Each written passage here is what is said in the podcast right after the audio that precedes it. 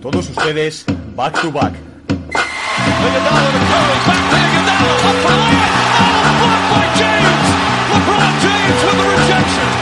Anthony. Anthony for three. Puts it in.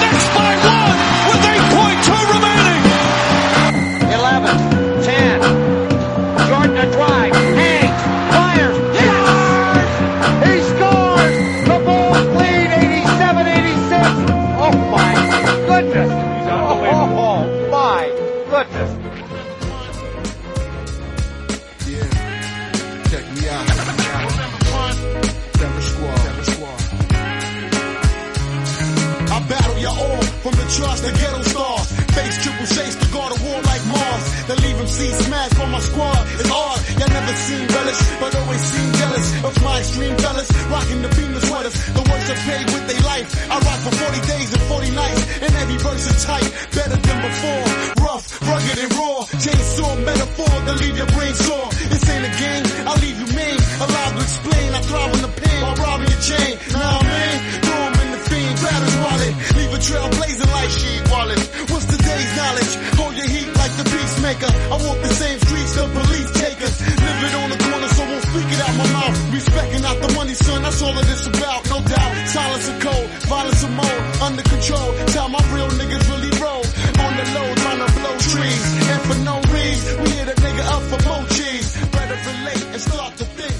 Muy buenas a todos, bienvenidos una semana más a Back to Back, vuestro podcast preferido sobre la NBA.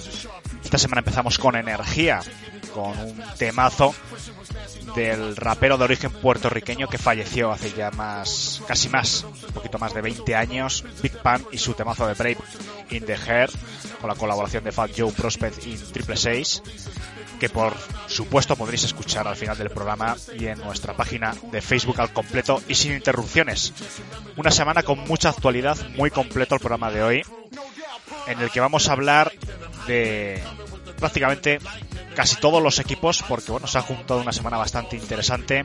Seguiremos hablando de la pelea en el este, con esos backs imparables, el primer 40-20 de Antetokounmpo. Vamos a hablar también, por supuesto, en la costa oeste de los Lakers. Hablaremos de esa paliza de Memphis a los Lakers. Hablaremos de Sacramento, que están 12-5 desde el 24 de enero, una gran racha. De Portland, también, que es un quiero y no puedo respecto a entrar en playoff. Hablaremos también de, San Antonio, de ese debut de Tim Duncan como entrenador. Y bueno, unos cuantos equipos más, varias noticias que tenemos también a, nivel breve. Todo esto en un nuevo programa de Back to Back. Como siempre, en nuestras redes sociales, en Twitter, arroba B2Bspain, Facebook, Instagram, Back to Back Spain, donde nos podéis hacer llegar vuestras preguntas, vuestras sugerencias, quejas, bueno, cualquier tipo de comentario. Os dejo un poquito con la canción y que disfrutéis un nuevo programa.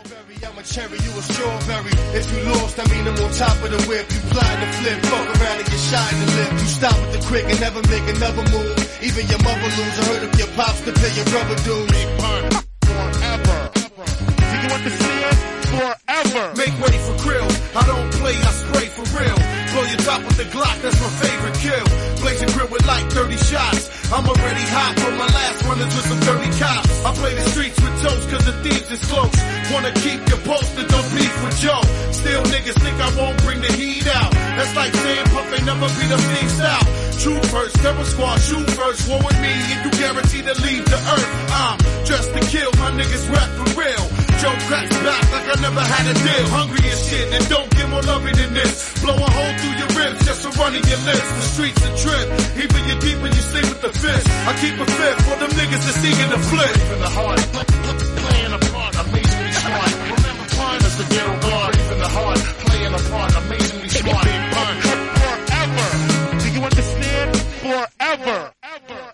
Bueno, esta semana creo que solo me falta uno para hacer el completo, por fin, después de varias semanas en las que si no es uno es el otro, hemos tenido unas cuantas bajas.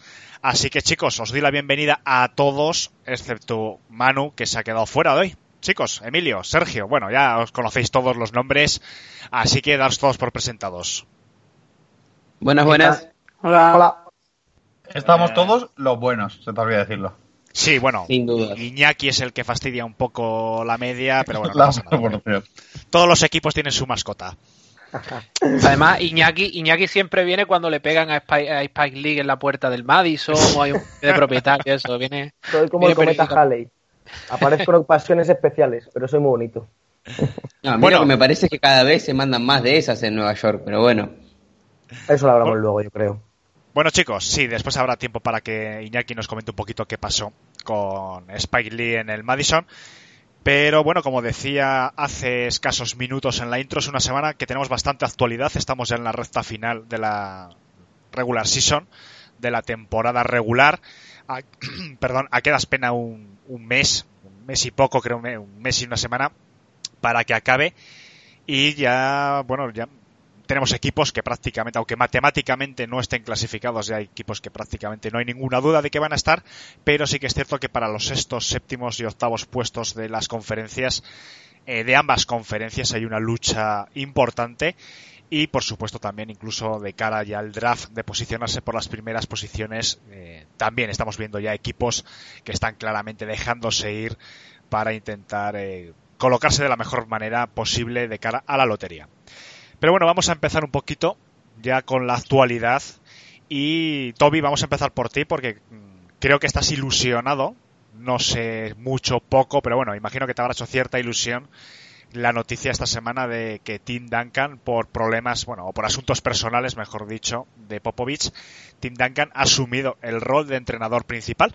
Me gustaría que me comentases, bueno, qué tal le has visto en este rol, que nos amplíes un poquito la información en cuanto a lo que se espera que dure esta fase de Tim Duncan como entrenador principal y si ha decepcionado o no, aparte de la afición, que sea él y no su compañera en el banquillo eh, la que haya asumido las riendas en el no sé, en el equipo, que a lo mejor quizás por veteranía hubiese sido ella, no Becky, la- no sé, la, la- la llamada a asumir este rol.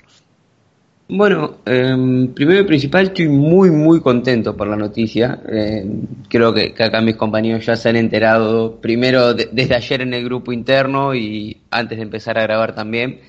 Pero bueno, más allá de que la noticia de Popovich fue un poco inesperada, motivos personales, no en San Antonio suele ser todo bastante hermético, así que no se sabe eh, bien qué es lo que ha pasado y no se sabe cuánto puede durar. Eh, quizás puede durar algún partido más o fue cosa de, de una sola tarde lo de Popovich. Eh, pero bueno, no dejó de, de sorprender que sea Duncan y no Becky Hammond quien, quien tome el puesto. Según lo que dijo Duncan en, en la conferencia post partido, se hizo como una especie de sorteo entre los dos o tres asisten- asistentes principales de Popovich eh, para ver quién iba a tomar el rol oficial de entrenador en jefe y bueno, le tocó a él y fue un poco sorpresivo, la verdad, porque bueno, uno esperaría que, que Becky quizás tome, tome el puesto porque eh, primero porque ya ha tenido diversas entrevistas para ser entrenador en NBA y después porque es el, miembro del staff después de Popovich, creo que, que más tiempo lleva. Pero bueno, en líneas generales no se lo notó incómodo a Duncan. eh, es una figura que, que impone mucho respeto. Hay un par de videos en, en Twitter cuando va a dar las charlas de los tiempos muertos, que a diferencia quizás eh, otros entrenadores u otros partidos que, que los jugadores se ponen a hablar y demás, cuando Duncan tomó la palabra, quedaron todos totalmente callados y un poco del respeto que impone una figura de tan, a ver, mítica en la historia de la NBA como Tim Duncan, bueno, eh, parece que ayer al equipo no le hizo nada mal porque, bueno, una victoria bastante importante por lo que se está jugando San Antonio. No sabría decirte si esto se va a mantener eh, por mucho más tiempo, porque como te decía, no se sabe bien qué es lo que le pasó a Popovich o cuánto tiempo va a estar de baja, pero desde ya que acá apoyamos al movimiento Tim Duncan entrenador, Tim Duncan presidente y por qué no Tim Duncan jugador de acá del 2020 y hasta la eternidad. Bien, bien. Bueno, oye, no sé si chicos, si queréis comentar alguna cosita acerca de Tim Duncan para aportar algo Me han dado ganas de votarle. bueno, vamos a continuar un poquito con la ronda. Si queréis parar, si queréis comentar alguna cosa, por supuesto. Eh, ya sabéis que la mecánica, también para que nuestros espectadores, oyentes, mejor dicho, perdón, lo sepan, eh, bueno, suele ser preguntarnos a la especialidad del equipo que seguimos cada uno, pero bueno, cualquier eh, colaborador, miembro del podcast, por supuesto, puede opinar respecto al equipo al que quiera. Vamos a continuar en la conferencia oeste porque los equipos de Los Ángeles, tanto los Clippers como los Lakers, están viviendo un momento muy dulce. Están los dos, eh, bueno, pues prácticamente, yo no sé exactamente, voy a, mientras que hablo con vosotros, mirarlo, pero creo que llevan ahora mismo uno de los mejores récords, ambos de los últimos 10 partidos. La verdad que están en un momento tremendamente dulce. LeBron James, por cierto, está, yo creo que en el- de los mejores momentos de la temporada. A mí yo tengo que reconocer que me está sorprendiendo muy positivamente. El papel se nota que este año está motivado, que posiblemente es el gran problema que tuvo el año pasado. Ha sido nombrado jugador del mes, ¿verdad? Si no me equivoco, junto a Tatum. Sí, jugador del mes, efectivamente. Tenía la duda si era si jugador de la semana. Y bueno, como esta semana coincidís Pablo y Sergio, nuestros dos míticos seguidores de los Lakers, me gustaría que me comentaseis, eh, bueno, ¿qué tal estáis viendo a los Lakers? Ya sobre todo más que de cara a la temporada regular, que prácticamente está decidido. Los Lakers van primeros 47-13, seguidos a cinco victorias y media de los Clippers, que poquito a poco también se están distanciando ya del tercero. Eh, bueno, ¿cómo estáis viendo a los Lakers preparados sobre todo de cara ya a unos posibles playoffs, a unas finales, a, al fin y al cabo a competir por el título? Por el orden que queráis. Pablo, Sergio. Pues si quieres empiezo yo, Sergio. Eh, bueno, me está gustando mucho esta versión de Lakers. Yo creo que tras el parón del All-Star han dado un plus más en cuanto a intensidad. Yo creo que LeBron, no lo has comentado antes, está en uno de sus mejores momentos de la temporada. Y quiero ver qué decisión toman finalmente de a qué agente libre van a escoger si a Waiters o a J.R. Smith, por lo que se comentó, comentó Charania, Waiters sorprendió bastante. Yo creo que ambos jugadores encajan bien en el fit de, de Lakers, un jugador que también pueda anotar y que pueda desatascar en algunos momentos eh, la capacidad ofensiva de Lakers, porque creo que este año Kuzma de momento no ha dado la talla durante toda la temporada, ha sido muy intermitente y creo que en esos momentos de, en el que hay un poco de falta de ideas o cuando solo juega LeBron o Davis en pista, eh, necesitas un jugador de, ese perfil que pueda desatascarlo. En lo que respecta a la temporada, yo creo que cuanto antes certifiquen la primera plaza mejor, que puedan descansar tanto Davis como LeBron, que llevan mucha carga de, minutos y veremos qué pasa. Es cierto que Clippers se ha reforzado mejor en esta en este en este periodo mini de ventana y de jugadores cortados, pero creo que Lakers si consigue descansar y engrasar bien las piezas con JR o con Waiters puede ser el mejor equipo del, del oeste en playoff. Sergio. Perdón. Coincido mucho con lo que ha dicho Pablo. En general, una buena temporada, equipo engrasado funcionando muy bien.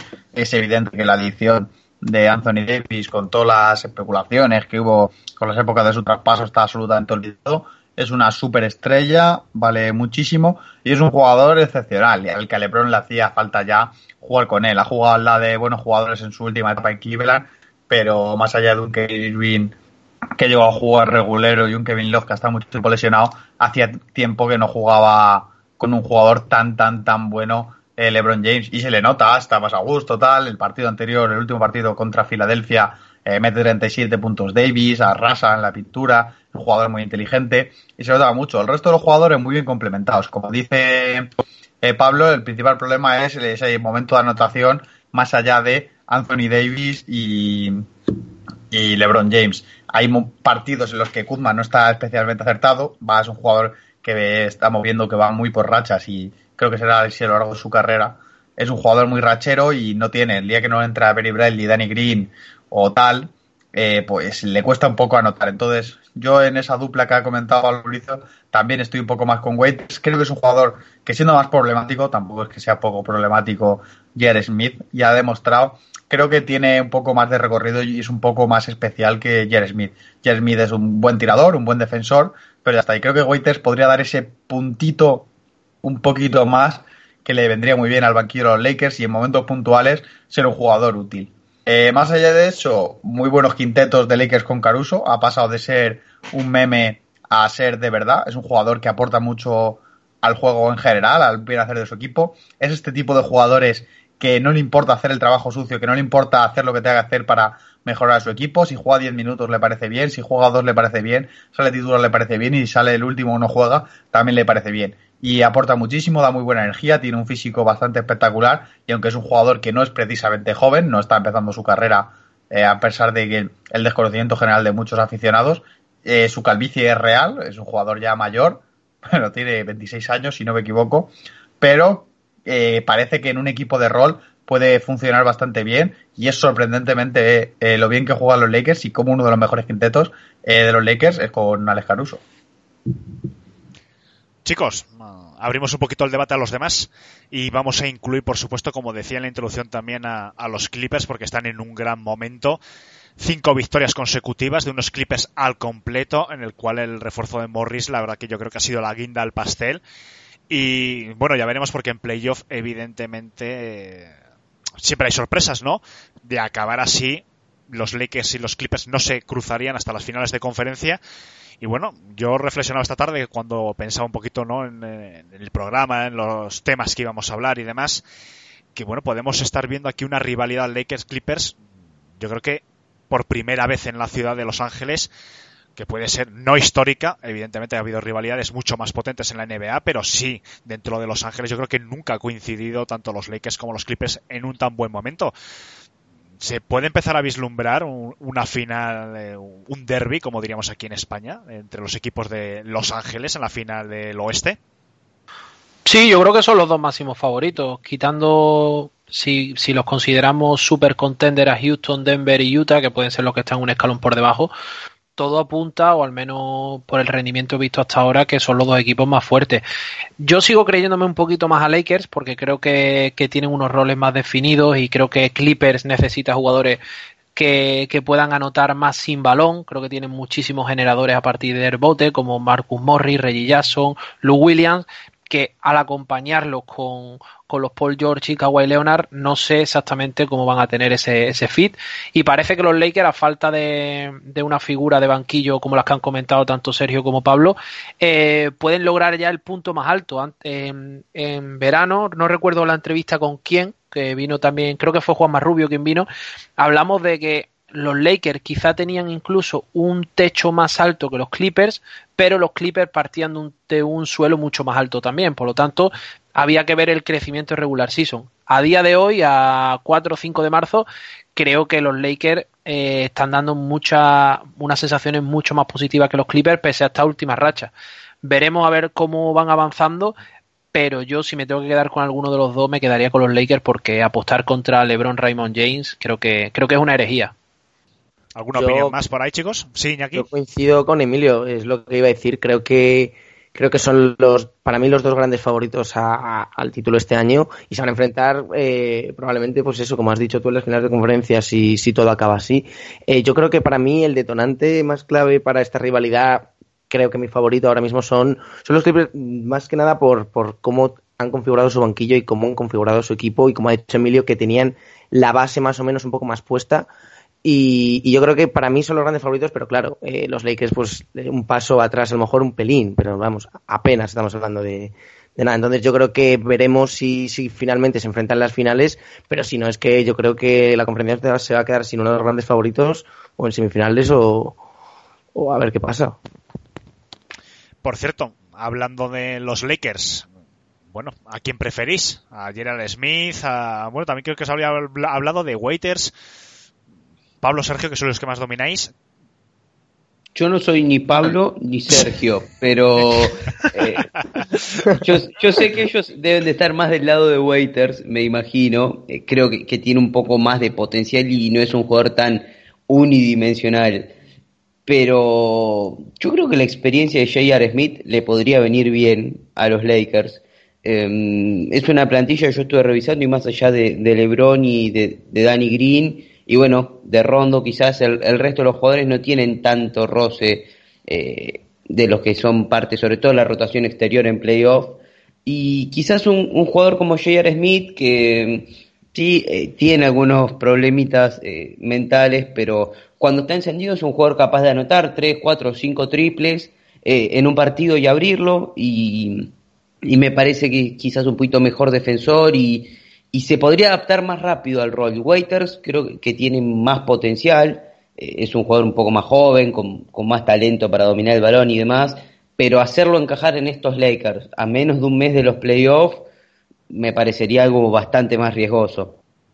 Pablo y Sergio parece que no quieren opinar sobre el tema. Imagino que es que no se quieren mojar. No, es, no, es que como yo he hablado un poco en mi disertación, no, no era por si alguien más quería opinar. No, yo creo que a mí me gusta más Waiters. Creo que en cuanto a problemas mentales no están muy lejos uno del otro. Es triste, pero es así. Quizá incluso, es feo decir esto, pero en los últimos tiempos ha sido más problemático el del... El Joder, se me ha ido. Ha sido más problemático Waiters que Jerry Smith. Jerry Smith ha estado mucho tiempo y Waiters, bueno, la lió en Miami, ahora se ha ido, lo han tenido que cortar. Entonces, no sé, pero a mí me gusta un poco más Waiters por las posibilidades que da. Al final ha sido un jugador más grande que Jerry Smith y es un anotador eh, con balón sobre todo que para dar descanso, si funciona bien y llega sano, eh, en playoffs o tal, o finales de temporada, cuando tengan que descansar otros jugadores, puede ser muy positivo y muy útil. En la segunda unidad los Lakers tienen un problema de anotación. Es evidente, especialmente en la anotación con balón, tras bote, porque más allá de LeBron James, pues el resto son tiradores o reyes rondos de la vida.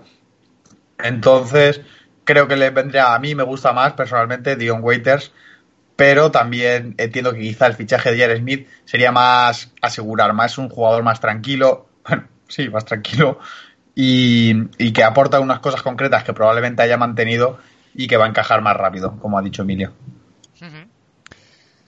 Bueno, por cierto, el propietario de los Clippers, eh, Balmer, está barajando comprar la antigua casa de los eh, Lakers, el antiguo estadio, para, bueno, por estos líos que hay, porque no le dejan construir el nuevo, la nueva cancha de los Clippers, que va a estar al lado. Son dos canchas que estarían juntas. Bueno, no sé si habéis oído un poquito. Y la verdad que Steve Ballmer quieren cortar por, vamos, de raíz comprando esa antigua cancha que ya no se use, el antiguo Forum de Los Ángeles, que durante muchos años fue la casa de los Lakers, para construir la nueva cancha de los Clippers justo al lado. Los actuales propietarios del Forum, que tiene además es una empresa que tiene el mismo nombre de, la cancha de los Knicks, Madison Square Garden, actualmente pues eh, han demandado a los Clippers para que no construyan. Entonces, bueno, Steve Ballmer ha decidido intentar comprar el Forum y así no tener ningún problema para construir en las cercanías del antiguo Forum la, nueva cancha que para el 2024 la quería tener construida. Bueno, vamos a cambiar de conferencia, nos vamos a los Knicks y vamos a aprovechar que Iñaki nos congratula hoy con su presencia para hablar un poquito de los Knicks, porque bueno, hay varias noticias interesantes de los Knicks, pero bueno, lo primero, Iñaki, coméntanos un poquito qué ha pasado entre el, yo creo que es posiblemente el famoso más conocido seguidor de los Knicks, como ese Spike Lee, y bueno, y la seguridad del Madison Square Garden, eh, bueno, ha habido un lío importante, han salido todos los medios, pero bueno, no sé si nos puedes ampliar un poquito la información y bueno, y en qué consistió exactamente este roce. Eh, pues sí, eh, básicamente fue em, Spike Lee el, el, pasado partido contra, contra Houston. Eh, él, bueno, lleva pagando, lo salió la cifra el otro día, un montón de dineral todos los años para los sitios que tiene y él siempre entraba por el mismo sitio, por una puerta, eh, siempre entraba. Y esta vez eh, fue a entrar por esa puerta y le dijeron que por ahí no se podía pasar porque la puerta había cambiado, que ahora era solo para el personal de seguridad o algo relacionado con eso, entonces que no podía pasar por ahí. Claro, yo creo que el cabreo de, Spike Lee, que entraba por ahí toda la vida, debió ser mayúsculo y ha salido en los medios diciendo que él, esta temporada ya que, queda no va a volver al Madison y que ya en la siguiente volverá. Entonces, eh, es un poco eh, confuso porque hay imágenes de, de, Spike Lee y, y, Dolan en el descanso del partido dándose la mano, como si, joder, si hubiese arreglado todo y todo hubiese quedado en, pues nada, una bronca. Pero luego Spike Lee al día siguiente eh, sale en ESPN eh, diciendo que Dolan le está machacando, que, que, la verdad, pues eso es lo que he dicho, que no va a volver, que se siente maltratado. Entonces, hay un poco ahí un, una incógnita sobre que realmente qué ha pasado, porque es raro que te estés dando la mano con la persona que al rato estás, estás poniendo verde en, la televisión, ¿no? Entonces yo creo que, bueno, serán los típicos vaivenes y tal, pero, pero bueno, mm, por resumir, yo creo que la, historia es esa. Así que veremos cómo se acaba, pero, pero yo creo que eso, Spike Lee esta temporada quizás no vuelva, o quizás se arrepienta y aparezca esta noche contra Utah, o, o ya aparecerá la temporada que viene. Bueno, vamos a continuar con los Knicks porque, bueno, tenéis nuevo presidente, Leon Rose, que entre otras, bueno, entre ha pedido paciencia a los eh, a los aficionados si es que acaso quedaba algo de paciencia entre los aficionados de los Knicks y entre algunas de las cosas que están barajando, que están rumoreando es que la intención del nuevo presidente sería traer de vuelta eh, a un Carmelo Anthony que ha demostrado, que está demostrando en Portland, que le quedaba muchísimo baloncesto de calidad en, en sus manos. Bueno, ¿qué te parece Iñaki? Este nuevo presidente, Leon Rose, y ha levantado un poquito las expectativas. Además, a unos Knicks que hay que reconocer que últimamente están jugando mejor. Ahora nos comentarás un poco las últimas semanas de juego. Y bueno, ¿y qué te parecería volver a ver a Carmelo Anthony en tu equipo? La verdad es que creo que está entrando muy bien de momento Leon Rose con estas noticias, no es porque yo sea fan de Carmelo, sino porque me encanta. Y, y bueno, en bromas aparte, yo creo que no sería mala noticia porque al final le estás dando un, un mínimo, un contrato que no creo que, que, que supere un- la, la cantidad salarial, evidentemente. Entonces no creo que, que estén dando un contrato muy alto y creo que es un jugador que ama a los Knicks, los, eh, los Knicks los aficionados de los Knicks y la organización en general aman a Carmelo, yo creo. Por tanto, bueno, digamos que es un win to win de manual, ¿no? Para, para ambos. Veremos en qué acaba todo, porque claro, yo creo que Carmelo también a lo mejor el año que viene, eh, en vez de irse a los Knicks, prefiere eh, irse a un equipo que aspira al anillo, ¿no? Por, al ser sus últimos años. Y veremos si sigue, si sigue este año. Y por, por parte de, de juego y tal, eh, está jugando mejor los Knicks. Es cierto que siguen perdiendo mucho, es cierto que quedan muchas cosas por pulir, pero creo que la principal crítica que se le puede hacer a los Knicks eh, a día de hoy como aficionado de los Knicks es la de la falta de ¿cómo decirlo? Los jugadores jóvenes no están jugando lo que deben jugar los jugadores jóvenes, sobre todo en un equipo que es plenamente de reconstrucción eh, y estamos viendo a ju- jugadores como un veterano como Tag Gibson, jugadores como eh, Mo Harkless jugando mm, 25 minutos, 30 minutos y por tanto eh, Mitchell Robinson se queda en 20 minutos, Knox apenas llega a lo mejor a los 15, entonces es como un salto hacia atrás, como no sé si viene de arriba, si viene de la organización, no tiene mucho sentido, pero, pero bueno, la buena noticia es que Barrett está empezando a jugar mucho mejor. La buena noticia es que está viendo crecimiento de los jugadores y yo creo que ya es esperar, ya es determinarse la posición del draft, ya es ver cómo planteas la, temporada que viene y otra temporada más a la basura de, de los New Knicks, por desgracia. Poco más que, que comentar de los Knicks. Ojalá vuelva Carmelo y ojalá el año que viene esto cambie porque no podemos seguir así todos los años, la verdad. Es frustrante. Compañeros, ¿algo, ¿alguna cosa que comentar de los Knicks y de estos cambios que han tenido en la gerencia en, la- en los últimos días? Bueno, creo que el, fichaje de Leon Rose eh, apunta un poco a que sea eh, similar a lo que hizo Pelinka en, en los Lakers, eh, un superagente con, con muchos contactos y, y muy informado sobre lo que pasa en la NBA, que quizás eh, con, con sus influencias y demás pueda ayudar a, a reconstruir el equipo. Eh, sobre el tema de Spike Lee no, no tengo mucho para decir, pero sí me parece, como decía Iñaki, eh, que el problema están teniendo es que sin jugarse nada, eh, los jóvenes no, no están teniendo el protagonismo necesario. Apenas ahora Barrett eh, se le está dando un poco más de, de rienda suelta, pero bueno, Knox, eh, Mitchell Robinson y demás todavía están ahí limitados. Entiendo y supongo que uno de los principales motivos para el entrenador interino Miller debe ser que se está jugando el puesto y que si logra victorias, eh, quizás jugando más minutos con los veteranos,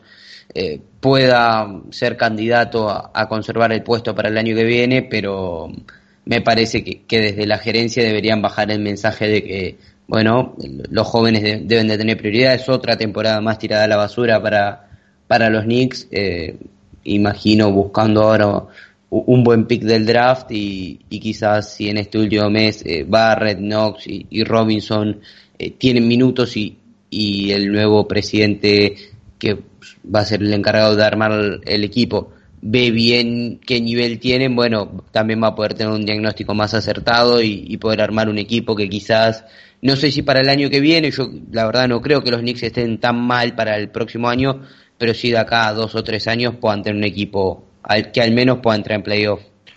Hay una cosa con el tema de los Knicks que yo creo que no es fácil en cuanto a la gestión del banquillo. Lo comentábamos fuera de micrófonos por el grupo nuestro interno, que queríamos, lo que decía Iñaki lo que decía Toby, que queríamos ver más a los jóvenes, a los Knox, a los R.G. Barrett, a los Mitchell Robinson, que quizá este último sea un poco el, eh, el que esté más, más castigado con el buen rendimiento que está dando. Pero yo creo que también quieren dar una, una sensación de estabilidad deportiva y, dar a ver a, los posibles agentes libres que haya en los próximos, en este verano, tanto en 2020 como en 2021, que eh, un proyecto a los Nets, en plan, estamos dándole bola a los jóvenes, pero aquí no vamos a tirar partido. Entonces, yo creo que dentro de la inestabilidad institucional que hay en la franquicia, buscar algo de resultados para no tener un récord tan sonrojante sabiendo que ya vas a estar ahí abajo y vas a pelear por pick de lotería, yo no lo veo tan mala opción. Si es verdad que pueden ajustar 10 minutitos más para cada joven para que, para que se fogueen, porque realmente es para lo que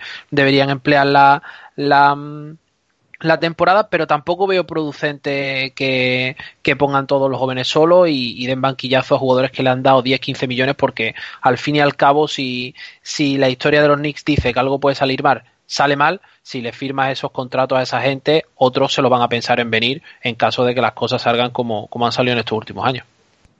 Iñaki, ¿siguen creyendo la franquicia o los aficionados en Kevin Knox? Porque a mí es que su caso me resulta, no lo sé, muy porque sí que es cierto que a lo mejor no ha cumplido expectativas, pero se le está dejando de un lado poco a poco de una manera yo creo que bueno que nadie esperaba. No lo sé, ¿qué opinas de Kevin Knox? ¿Tiene futuro en la franquicia o debería moverse en cuanto se pudiese? Pues mira, yo eh, la verdad es que he sido siempre muy, no muy de Kevin Knox, pero tengo que decir que siempre he dado mi voto de confianza porque es un jugador muy joven, eh, apenas estuvo un año en la universidad, mm, tiene 20 años, al final ese tipo de jugadores tarda un poco más en explotar quizás, pero, pero sí es cierto lo que, lo que tú estás diciendo, que el año pasado ya dio una sensación de, bueno, este chaval está un poco verde, pero tiene unos conceptos que es, puede ser un gran jugador, me acuerdo, no sé si promedió sus 13 puntos, eh, 4 rebotes o 13 puntos, que bueno, que al final son números más, más que decentes, ¿no? Para un rookie. Y, este año es como, como una transformación, pero negativa, ¿no? Entonces, eh, yo no entiendo muy bien el por qué, porque la verdad es que no, no, no lo entiendo. Y entonces, lo que está produciendo que juegue mal es que juegue menos minutos, por tanto, que los minutos que juegue, que son pocos además, esté jugando mal.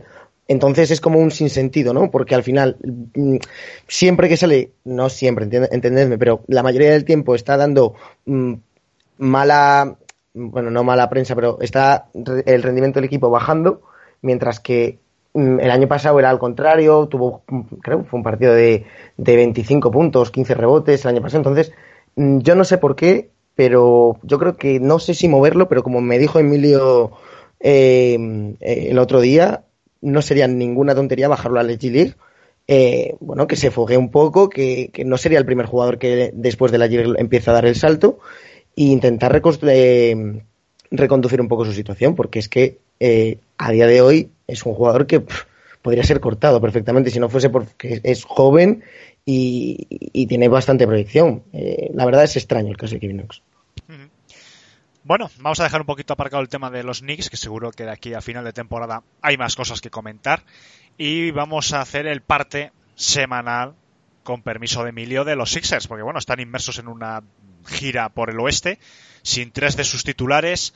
Vuelven a salir rumores acerca de si puede ser interesante intentar traspasar a Horford este verano. Entonces, bueno, Emilio, me gustaría que nos comentases un poco la situación actual de los Sixers, tanto en esta gira que están haciendo por el oeste, sin tres de sus titulares, que yo creo que es algo evidentemente importante, y sé que es un tema recurrente, pero bueno, ¿cómo verías un posible traspaso de Horford en, en la temporada ya veraniega? Bueno, pues como comenta, hay tres jugadores muy importantes fuera, Embiid, Simon y George Richardson. Hay que decir que Tobias Harris, después del partido contra Milwaukee, también está jugando con molestias en la rodilla. Y las únicas buenas noticias en esta en esta gira por el, por el oeste es que el equipo está ha competido contra tanto contra Clipper contra, como contra Lakers hasta el final con estas bajas y que han aparecido jugadores como Milton, como Glenn Robinson tercero, recién llegado, que está rindiendo a buen nivel, sobre todo en este último partido. Y bueno, están apareciendo los jóvenes. Parece ser que, que Brown le está dando mando en plaza, algo que me parece bastante positivo de cara, de cara a formar la rotación cuando todos estén sanos. Y de momento, pues el tema Horford, eh, yo creo que hasta que no, no mejore un poco su valor de mercado, me parecería una tontería eh, iniciar conversaciones o al menos ponerlo en el mercado. De todas formas, yo creo que, que el valor de, de Horford eh, va a ir eh, un poco increciendo, al igual que ha ocurrido con Margasol en otras temporadas. Son jugadores que en regular season como no son jugadores de grandes estadísticas ni de grandes actuaciones individuales, su valor se pierde un poco en, cae un poco en el olvido y creo que a poco que con una rotación con todos los titulares y haciendo un buen papel en playoff, eh, muchos equipos se van a dar cuenta de la valía de Horford y creo que aún está por potenciar sus virtudes, o sea que no veo tanta, tanto de mérito de Horford como también una falta de, de, capacidad del entrenador, en este caso de Brett Brown, de darle su sitio y más ahora con la ausencia de, de Joel Embiid. ¿Alguna opinión más? Bueno, de los Knicks que habíamos hablado antes y de, y de los Sixers. Chicos, podéis participar. Yo, bueno, eh, sobre el traspaso de Horford estoy un poco con Emilio, sobre que es demasiado pronto como para, como para sacar conclusiones. Y además siendo de los Celtics, que yo sé que Horford en playoff se convierte en un jugador completamente diferente y que al fin y al cabo, pese a que no, pese a que no consiga en un partido mejor 30 puntos, sí que puede ser un elemento diferencial en una serie contra una serie igualada contra Bucks, contra Celtics o contra Raptors. Bueno, vamos a cambiar de conferencia.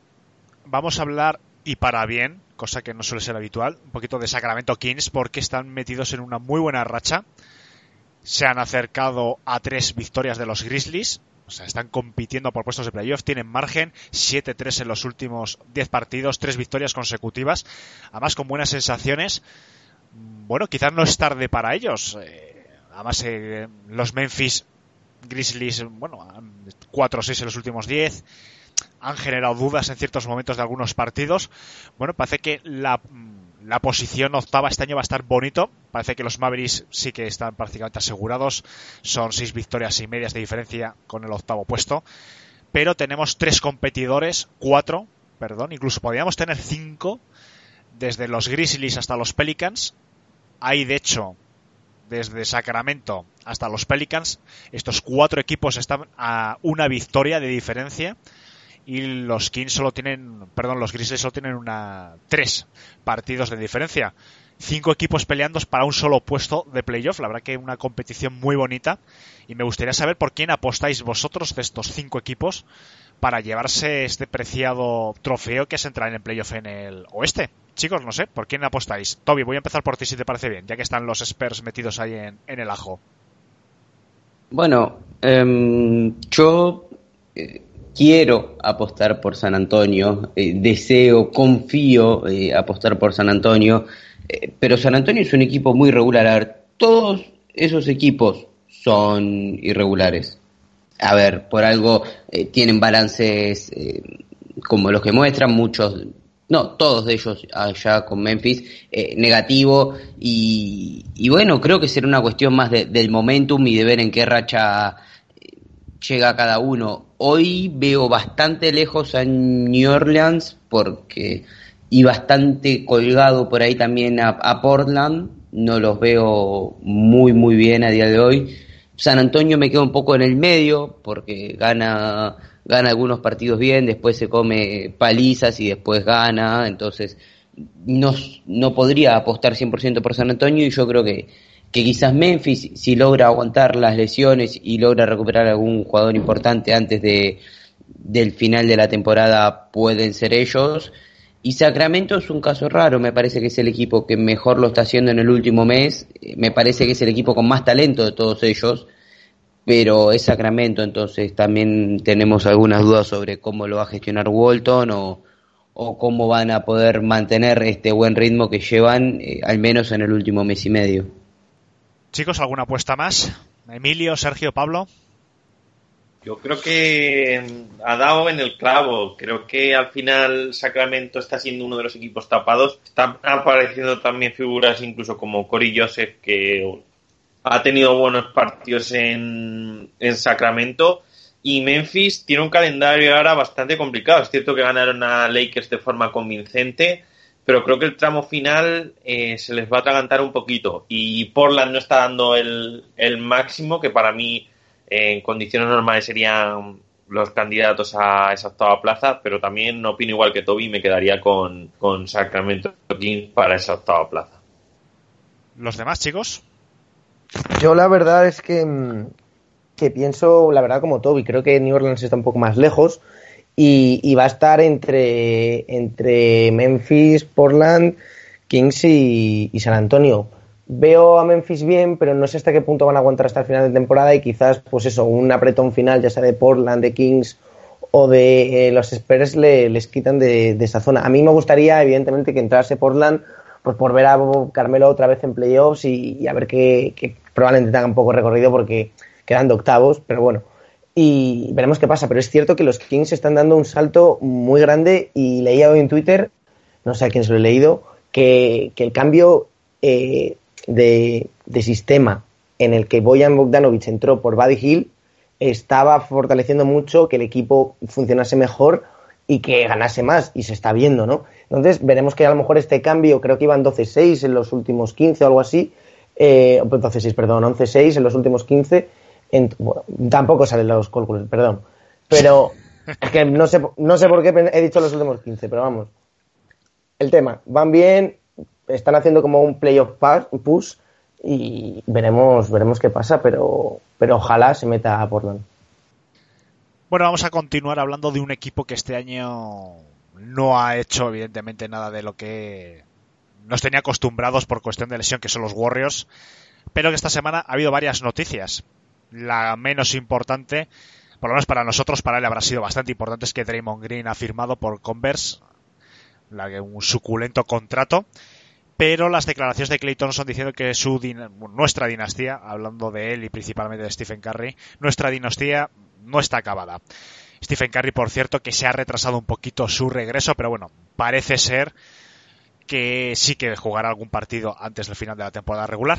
Chicos, vamos a debatir un poco de si estáis de acuerdo que los Warriors el próximo año con Clay Thompson, Stephen Curry y el fichaje de o el traspaso de Wiggins est- estos tres pilares más Draymond Green que tampoco hay que darle ya por muerto, todavía le queda bastante baloncesto a la, la pivot. Mm, podemos ver también una resurrección tras este año de paso por el infierno, aunque bueno, a lo mejor rascan alguna cosa interesante en el draft. Podemos ver próximo año otra vez unos Warriors peleando. Puede ser un contender más en un oeste que de por sí ya está saturado de equipos de una inmensa calidad. Podemos ver unos Warriors, es muy difícil, ¿no? Esto evidentemente, pero bueno, pelear otra vez por el anillo. ¿Qué opináis? A ver, quien apueste contra los Warriors con Curry, Thompson, Green, el pick del draft eh, y Wiggins, si todavía continúa en el equipo, eh, entiende bastante poco de básquet, me parece. Apostar contra ellos sería eh, bastante tonto y así a día de hoy ya los pongo a la misma línea de Lakers y de Clippers como para comenzar, tal como se los ponía este año y se pensaba que, que si Thompson se recuperaba antes y, Russell en su momento encajaba bien, eh, podían ser contenders, bueno, me parece que van a venir mejor que antes, incluso con un año de descanso casi todos, así que no sé qué argumento habría para no apostar contra, eh, por ellos. Yo sí, yo me lo tomo mirando un poco con carácter retroactivo, mirando la historia, por ejemplo, de, los de los Bulls de Jordan.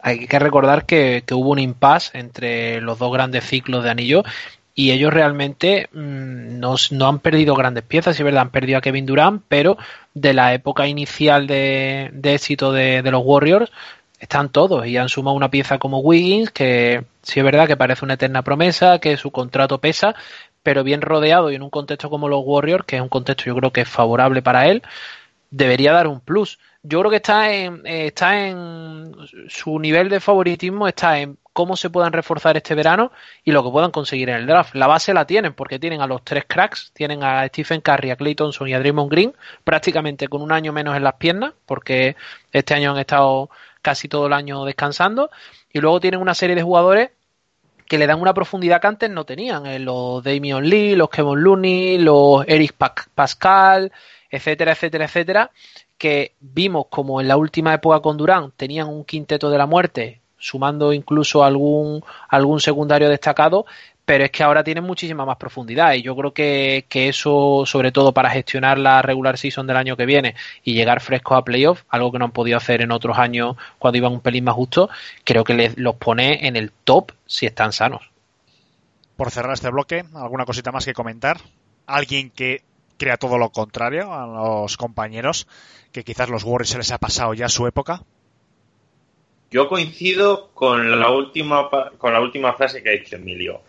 Si están sanos. ¿Cuál es el problema que, que creo que puede tener Warriors? El tema de las lesiones. Draymond Green es un jugador que esta última temporada y media se ha lesionado bastante. Curry ha tenido muchos problemas con los tobillos a lo largo de, de la carrera. No sé, eh, eh, si son si están sanos, lógicamente comparto la opinión. Pero yo creo que en esta NBA en las que las lesiones les está pegando tanto, y no es por ser agorero, yo creo que Warriors puede tener problemas con alguno de sus tres pilares y no lo van a tener tan, tan fácil como la gente se cree para llegar a ese, a ese top 1, top 2 de la conferencia oeste. Bueno, vamos a continuar un poquito con, con los con el resumen de las noticias de la última semana. Vamos a hablar también un poquito de Antetokounmpo, ¿no? De ese 40-20 que ha logrado. La que Antetokounmpo está en un momento simplemente espectacular, pero bueno, también hay que decir que se le está atragantando un poquito a los Bucks eh, Miami, los Miami Heat, dos derrotas contra ellos, posiblemente, no sé, la, la, clave ha sido los 13 puntos en los que quedó el griego. La verdad que ha sido una, una defensa importante, porque está claro que los Bucks cuando no está ante Tocumbo sufren, sufren bastante. Miami Heat que también es cierto que se ha aflojado un poco en los últimos tiempos, empezó la verdad que tremendo, el estado de forma, pero bueno, la, las últimas semanas Miami Heat se está viendo que quizás también han, no es el cansancio, no quizás el sobreesfuerzo, que tengan tres victorias consecutivas, pero el parcial de los últimos 10 partidos es 5-5, aunque parece que están bastante cómodos en la, en la cuarta eh, posición.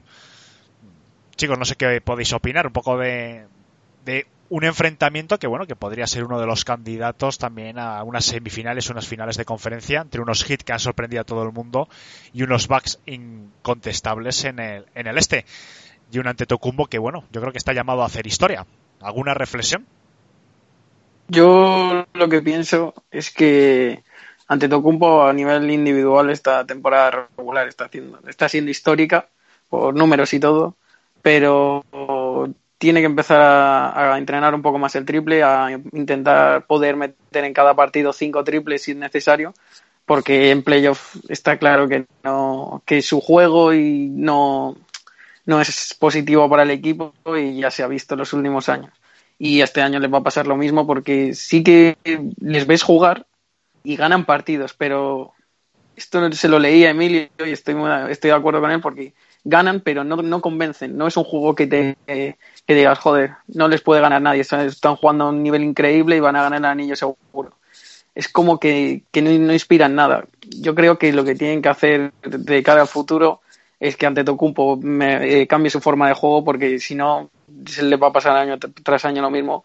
Y Miami Heat, que para mí ni siquiera es favorito al, al este, les puede eliminar perfectamente en una serie así de partidos. ¿Estáis de acuerdo? Claro, hombre, Sí, Sergio, hombre, dale. ganar, ganar 50 partidos y clasificarse a playoff a estas alturas, nada, es que el equipo ese, pff, nada, cosillas que hacen, es que pff, ganan, pero nada, ¿sabes? Al final ganar 50 partidos tampoco, ¿sabes? No, no sé, ¿cuántos años llevan los Pistons sin ganar 50 partidos? Los Lakers, que todavía no los han ganado. Es mi equipazo. Venga, discutid, pegaros, pegaros, venga, salseo. No, hombre. Yo- Y es que Antetokounmpo es un jugador que solo mete mates, en realidad, no, tampoco vale para mucho. Yo en mi defensa diré que el tuit que, dice- Alcalú de Jorge eh, dice que cada vez que los veo juegan un pestiño de partido, no quiere decir que sean un pestiño de equipo, porque, a ver, la selección de partidos que hago de Milwaukee tampoco parece ser muy buena, pero el otro día los vi contra los Hornets y es que daba pena, pero es que ayer vi un poquito también a los Hornets contra los Spurs y el partido fue otra pena, o sea que quizá era más de mérito de los Hornets que de mérito de los Bucks, pero bueno, yo estoy también en la línea de Jorge, ¿eh? yo a estos Bucks quiero verlo en playoff. El año pasado me dio la razón Kawhi, este año a ver quién me da la razón, pero pero no sé, yo creo que les falta, les falta un hervor. Lo veo un equipo más de regular season que, que de playoff. Este año la razón te la da Tatum, tranquilo. Yo voy muy como Sergio, eh. Yo voy muy como Sergio, perdón que, que interrumpa, pero es, a ver, hoy es por lejos el mejor equipo de la liga. Con respecto al año pasado han conseguido bastantes más veteranos, eh, tienen un año más para afianzar eh, el- la idea de juego y demás, van a aprender de sus errores y que probablemente puedan per- perder en playoff. Sí, cualquier equipo puede perder en playoff, pero hoy, si no, no- si no son los máximos favoritos al anillo, porque quizás están los Lakers o porque alguien se compra mucho a los Clippers, pero hoy yo creo que en el este arrancan todos los equipos un escalón y medio o dos por abajo de Milwaukee y más en playoff eh, donde ya tienen experiencia y hay algunos proyectos o que son nuevos o que tienen jugadores que, que todavía no han rendido en esa escena. Yo es que sigo pensando que van a hacer la pecheada, en el sentido de que es cierto que a partido único, pues los estoy viendo bien, me refiero a partido a partido en temporada regular, pero es que yo creo que en una serie a siete partidos hay muchos equipos que por variantes tácticas son superiores a Milwaukee Bucks. Entonces yo creo que en ese sentido Milwaukee es cierto que a nivel de forma es uno de los mejores equipos de la liga, pero yo creo que no tiene tanta variabilidad a la hora de ajustar sistemas o que le ajusten a ellos sistemas y por eso yo lo veo algo más menos favoritos que otros equipos del, del oeste para ganar el anillo. Y sobre todo el tema de Anteto con el triple va a ser una clave. De hecho, vi hace poco un vídeo, no me acuerdo qué partido era, en el que le dejaban solo tirar a Antetokounmpo un triple y lo falló. Y yo creo que ese va a ser una de las claves de cómo manejen bien el tiro exterior también Milwaukee y cómo Anteto puede, primero, eh, sobreponerse a esas defensas interiores que creo que van a ser más duras que en regular season y anotar ese tiro exterior que le está faltando esta temporada, que es prácticamente perfecta en nivel individual. Ahí donde, ahí yo creo que, que Pablo le ha dado en el clavo. Yo creo que eh, las defensas ante Tocumpo, es decir, un plan para Anteto en una eliminatoria siete partidos, creo que este año todavía puede hacer mella. Es decir, parar ante Tocumpo en regular season cuando tienes muchos partidos en una semana y prácticamente no estás preparando un partido concreto, creo que eso a él le beneficia para hacer los números que hace y para tener el impacto que hace, que tiene, pero creo que cuando tengan un plan, por ejemplo, los Miami Heat con Adebayo, con Jimmy Butler y con todos sus defensores, incluso los Sixers con lo mal que están, o incluso los Celtics, que ya se ha visto que, que en otros años también le han hecho algo de daño a, a Milwaukee, mmm, veremos a ver por dónde sale Milwaukee. Ahora mismo, obviamente, como dicen tanto Toby como Sergio, son los máximos favoritos del este porque su récord lo dice y por la facilidad que están ganando partidos. Pero yo más la pecheada, como diría Pablo, o no creérmelo como diría Jorge, lo veo más allá ya pensando en contexto playoff y en los posibles cruces, que ahí es donde me generan un pelín más de duda, pese al grandísimo equipo que hay, pese a la situación que se le puede dar a cualquier contender, que es la de perder una eliminatoria contra otro gran equipo. Claro, el año pasado, por ejemplo, creo que casi nadie dudaba en que los Warriors eran favoritos, eh, fueron perdiendo piezas, fueron jugando bien los partidos Toronto y al final acabaron perdiendo, pero eso no quiere decir que no fuese un mal equipo. Es evidente que playoff es otra cosa, por ejemplo, los Celtics creo que tienen muchas armas, Brad Stevens siempre ha sido muy bueno neutralizando un único jugador. Quizá los Sixers si consiguen que Embiid defienda ante Tocumpo, porque ante Tocumpo es un poco más rápido que él, pues también pueden, pero lo que estamos hablando es que estás hablando de un equipo que ha hecho 50 victorias ya, que es un absoluto equipo que va a acabar casi seguro con 60 victorias en la temporada, que es un señor equipo y que va a ser candidato a todo, se cruce con quien se cruce, que luego pues lo echa en primera ronda Brooklyn, pues bueno, por poder puede pasar de todo, porque es la gracia un poco de los playoffs, pero que es un equipo que ya está muy hecho y Antetokounmpo es uno de los dos mejores jugadores de la liga, porque no me apetece discutir con Toby a estas horas de la noche, pues creo que queda más que patente y es evidente. Giannis no entra en el top 3 de la liga. Discutamos todo lo que vos quieras. Ah, a tu casa. Bueno, vamos a continuar con el repaso. Vamos a hablar un poquito de los Nets, en el que Kyrie Irving vuelve a pasar por el quirófano de nuevo unos Nets que no tienen para nada asegurada la presencia en playoff. Sí que es cierto que van séptimos, tienen cinco partidos aproximadamente de diferencia, bueno, sino aproximadamente cinco partidos eh, de diferencia con los Wizards, que sean los novenos. En principio, salvo catástrofe, van a estar ahí, pero bueno, van a entrar en playoff séptimos y salvo sorpresa mayúscula con balance negativo 27-33 actualmente con muchas dudas del próximo año que sí que es cierto que Kevin Durant ya está empezando a entrenar con balón físicamente se le ve que bueno eh, está recuperado aunque evidentemente tiene que empezar a jugar a entrenar pues eso poco a poco el 3 contra 3 5 contra 5 este verano y demás yo creo que va a recuperar pues la calidad que ha tenido siempre como es en estos casos habitual pero Kyrie Irving sigue generando dudas y en los Nets, pues bueno, eh, rindiéndolos siempre. Dinwiddie, Caris Lever que esta última madrugada ha hecho un partidazo impresionante. No sé, chicos, son unos Nets que sí que es cierto que generaron muchísima expectativa, ¿no? Con el fichaje, sobre todo de Kevin Durant, pero bueno, que Kyrie Irving pues sigue generando esas dudas de si va a ser el acompañante perfecto para Kevin Durant y de si estos Nets el próximo año harán algo o no harán algo no sé, no sé qué opináis un poco de estos Nets y de qué pueden hacer eh, este año, por lo menos eh, en playoff. Yo creo que los Nets, ya así de primeras, si entran a playoff es, es un poco de milagro porque con la lesión, bueno, a ver, es que se han tenido que apañar toda la temporada sin Irving. Lo suyo sería que al ser el este, pues si encadenan una serie de partidos ganando y si Levert decide convertirse en Michael Jordan como como hizo contra los Celtics, pues llegan a clasificarse, pero no creo que lo tengan fácil. Y para mí, como llevo diciendo desde que le ficharon, y no es por rencor ni nada, yo pienso que Irving no es un buen no es un, o sea, buen jugador, sí, no es un buen líder. Y, y, no creo que acepte ser segunda espada de por detrás de Durán, habiendo jugado un año más, por así decirlo. Y para mí, mi opinión sería que los Nets lo que deberían de hacer es traspasar a Irving, quedarse con Dinwiddie de base titular, que es bastante apto, y conseguir otras piezas. ¿Estáis de acuerdo con Jorge, chicos? No. No, eh, yo soy muy pro Irving, lo saben.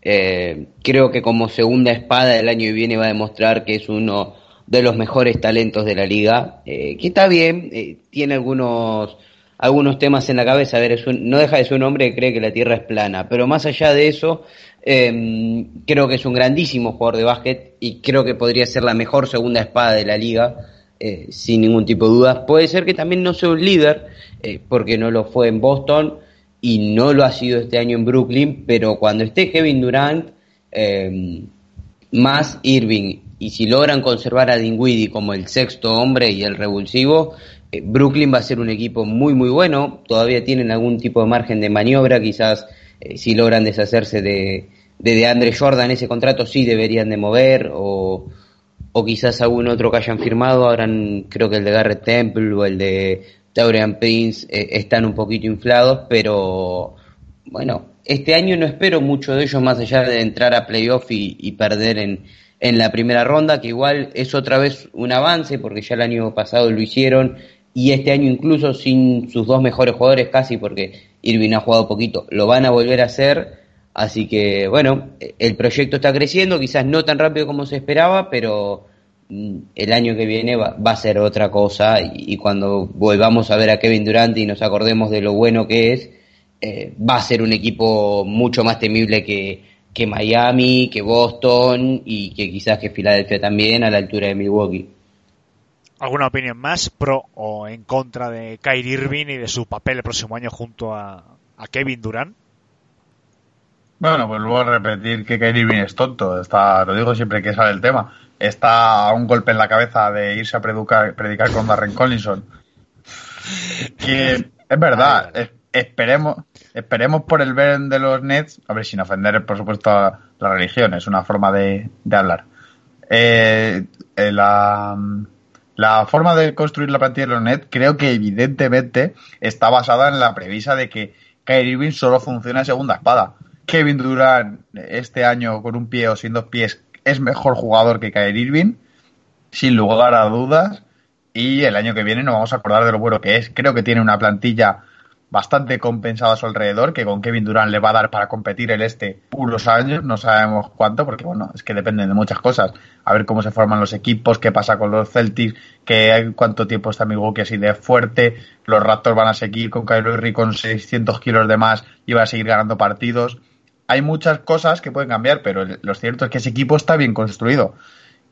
claro, todo esto depende de que el segundo mejor jugador del equipo, Kyrie Irving, pf, le apetezca jugar al baloncesto, no es que me voy a operar la rodilla para no sé qué, es que me tengo que operar de fimosis, siempre tiene alguna historia que, Dale, dale, sí, sí, no te quiero es- cortar, que te estás emocionando. que es, que es como mínimo, no sé, es como mínimo rara. Es decir, es un jugador que estaba arriba, que no es broma, que al que han nombrado vicepresidente de la Asociación de Jugadores, absolutamente maravilloso, un hombre que cree que la Tierra es plana, es decir, que pasa de la ciencia olímpicamente. Bueno, ahí estará defendiendo los derechos de sus compañeros. Claro, si, si lo defiende con la misma vehemencia que que la Tierra es plana, pues le va a ir bien.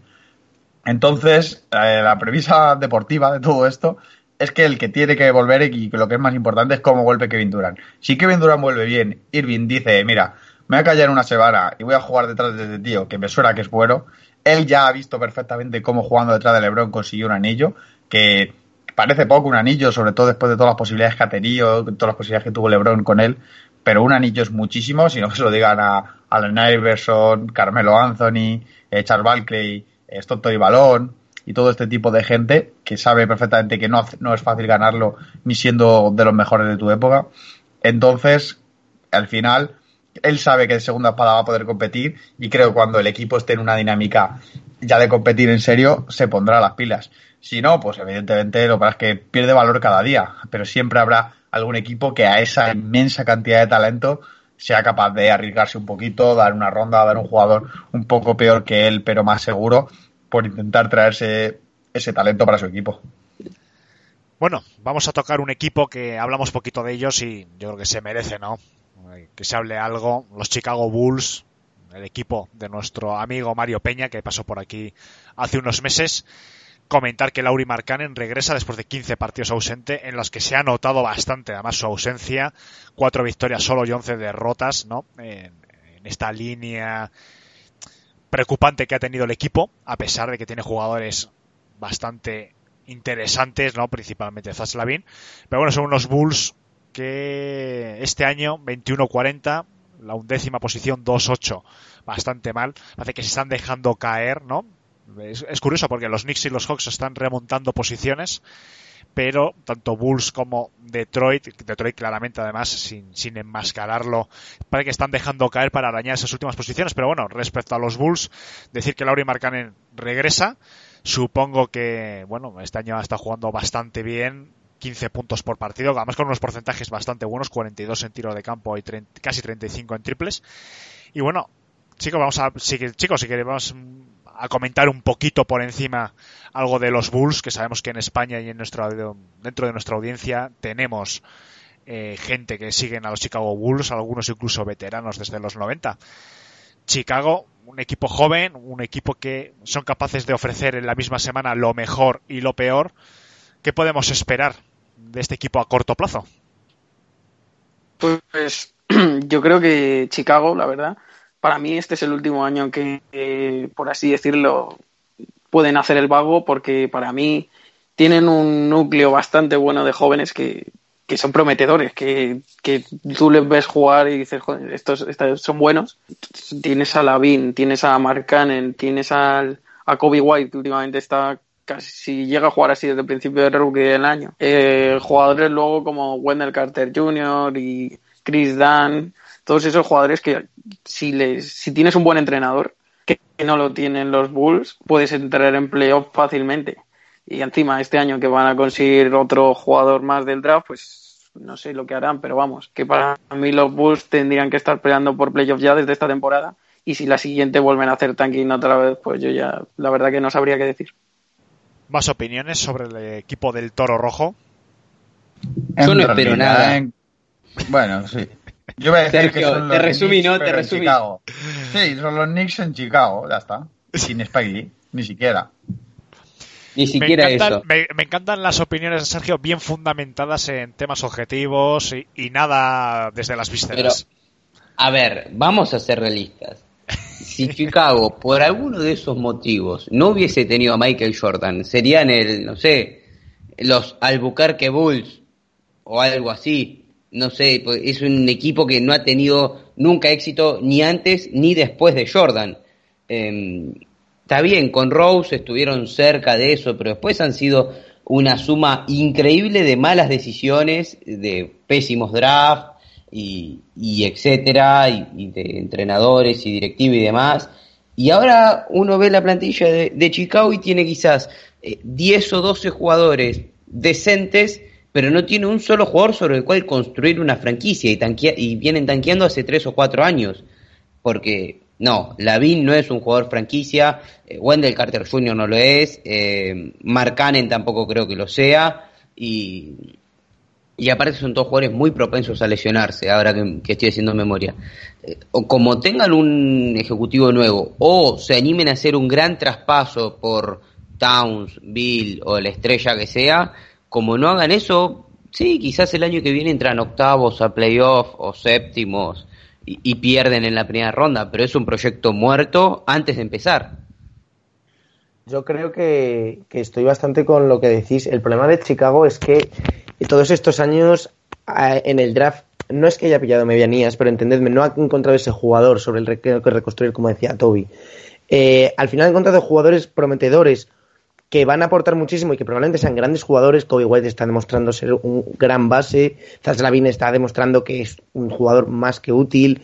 Eh, todos los que habéis dicho al final son jugadores que van a aportar en Chicago si saben, yo creo, moverse. Y es como, como ha dicho Toby, para mí la única solución ahora mismo que tiene Chicago es el traspasar por agentes libres, o sea, por agentes libres, por jugadores, por estrellas como Brandy Bill que no, no pintan nada en Washington, como a lo mejor, bueno, Cat ahora menos por porque ha venido de Angelo y tal, pero jugadores estrella que pueden aprovecharse, que les venga bien al equipo para reconstruir y a ellos para conseguir la estrella. Por tanto, o yo creo que Chicago se mueve o no va a hacer nada porque por agencia libre es complicado al final con un equipo tan perdedor que, que vaya ninguna superestrella, ¿no? Por tanto, veremos qué hace Chicago, pero, pero yo creo que o este año se dejan caer muchísimo en el draft y pillan una selección uno, dos, tres, que pueden ser a lo mejor las grandes estrellas, o vamos a ver otra temporada más de en los casi playoffs de Chicago Bulls, o la gran temporada casi de Chicago Bulls con jóvenes, pero apenas más.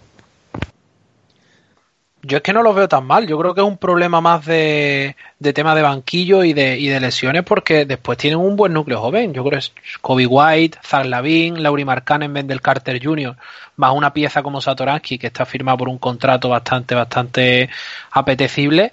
No deberían estar en la situación que están. Lo que pasa es que son un equipo muy frágil, eh, apenas pueden contar con 3-4 titulares 20 partidos seguidos y luego los vaivenes del banquillo después de, los problemas que tuvieron de vestuario en la época de Jimmy Butler, Dwayne Wade y Rayon Rondo creo que todavía lo están pagando. A poco que acierten con alguna elección del draft que tampoco están teniendo suerte casi todas están yendo del 5 al 10 no hay ningún pick top 3, top 4, pese a ser un equipo con pocas victorias, yo creo que a poco que, le funcione van a estar peleando por entrar en playoff, porque la plaza de Orlando Magic, bueno, lo sabe Alejandro, que, que Detroit la tuvo el año pasado, está bastante barata e incluso Washington gana 4 o 5 partidos y una semana hablamos que tienen que tanquear y otra hablamos que podría pelear la octava.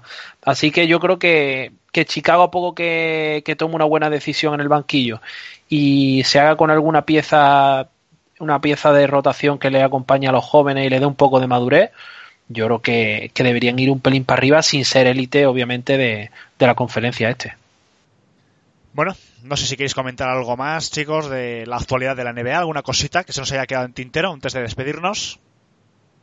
Bueno, pues eh, hasta aquí hemos llegado. Anunciaron nuestros seguidores que la próxima semana, de cara al inicio ahora el 15 de marzo del famoso March Madness o la locura de marzo en castellano de la liga universitaria en el que ya se juegan las fases finales y se empiezan a ver los jugadores ya de cara al draft. Vamos a tener una entrevista, eh, pues de momento en exclusiva, con uno de los mayores conocedores y expertos en España de las eh, ligas universitarias de baloncesto, de la NCAA y bueno, la emitiremos a mediados de la próxima semana para prepararnos, insisto, para esos partidos que desde España, la verdad que todos los años cada día hay más afición, porque es una manera bastante fiable de ver pues eh, a todos esos jóvenes que muchos de ellos seguramente brillarán en la NBA en los próximos años y, de, y serán elegidos este próximo verano por los equipos de la NBA.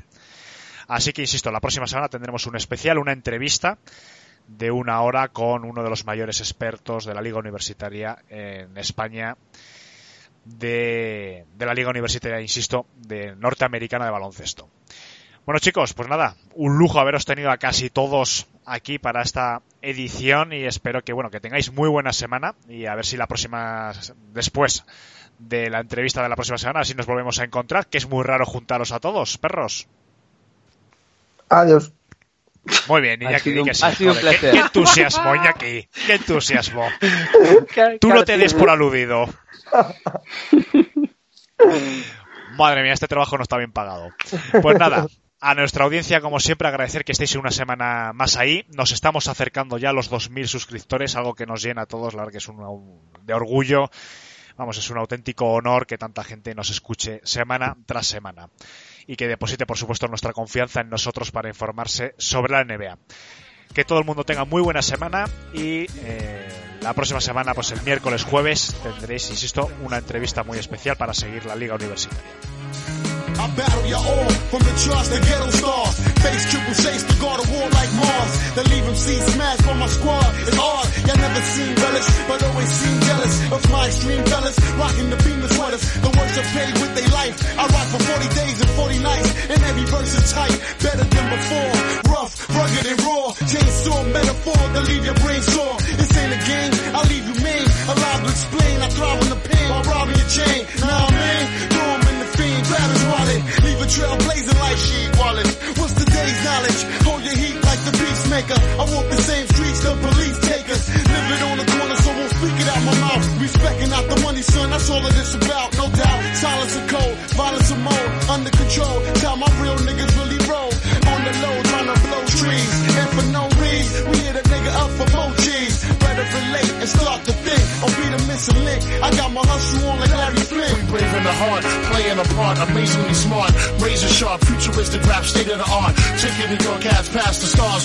It was Nancy Nars, then watch me turn the apple into Macintosh. Computer chip, locomotion flow, closer those to know, hold the toast to low. Business never personal, just some words to know. If you run the streets, come in peace and leave in pieces. Even Jesus was killed by the police. They crucified him, now they inject you truth to fire. Depends on the state of death, is my fate, the cool I'm dying. If that's my destiny, it's meant to be. Just remember to bury the motherfucker that buried right next to me. I crew. No doubt, pun. Alright then, let's fight then, I'm hyping. Coming with the thunder and the lightning, inviting the calm. Ice on the arm, nights when I storm, sniping your moms. Right from the Bronx, Mike in the bomb, Mr. Ghetto God.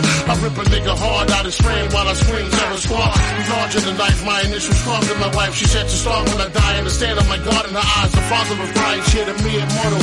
Cousin being bottles by the dozen with Devin, that's me and Mono. Forever the heart. Playing a part, amazingly smart. Remember Pun as the ghetto guard in the heart. Playing a part, amazingly smart. Remember Pun as the ghetto guard in the heart. Playing a part, amazingly smart.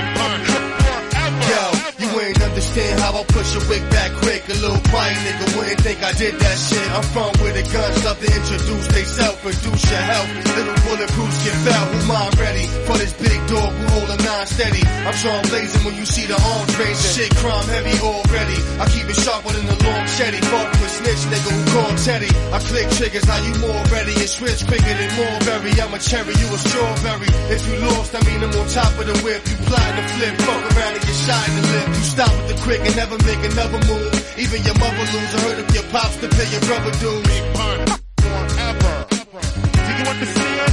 Forever. Make way for krill. I don't play, I spray for real. Blow your top with the Glock, that's my favorite kill. Blazing grill with like 30 shots. I'm already hot from my last runners with some dirty cops. I play the streets with toast cause the thieves is close. Wanna keep your posted, don't beef with Joe. Still niggas think I won't bring the heat out. That's like saying Puff ain't never beat a beast out. Shoot first, terror squad, shoot first. War with me and you guarantee to leave the earth. I'm just to kill, my niggas rap for real. Joe cracks back like I never had a deal. Hungry as shit and don't get more loving than this. Blow a hole through your ribs just for running your lips. The streets a trip, even you deep when you sleep with the fish. I keep a fit for them niggas to see in the flip. Even the heart, playing a part, amazingly smart. Remember, fine as the deal.